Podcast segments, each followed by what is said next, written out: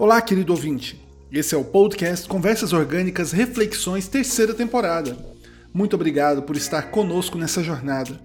Vem refletir conosco. Olá, pessoal. Hoje eu gostaria de refletir com vocês sobre o autocuidado e a vontade de viver. Na vida passamos por várias situações que nos fazem esquecer de como éramos quando crianças. O brilho nos olhos das novas descobertas, quando corríamos apenas por correr, quando brincávamos com os amigos na rua ou fazíamos aquela incrível viagem com os nossos pais. Mas crescemos e passamos a achar a vida um tanto comum.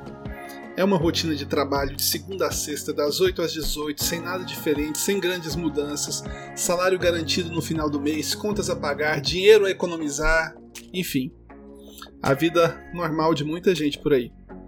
E para quem trabalha em casa, seja em home office ou em atividades domésticas, o trabalho às vezes é muito mais cansativo, porque é constante, você não tem um final de semana, por exemplo. E assim fica muito mais fácil achar que a vida não tem nada de fantástico ou incrível, que se acabar, acabou. Muitos chegam até a pensar que a morte seria um bom descanso. Mas eu estou aqui para dizer que não.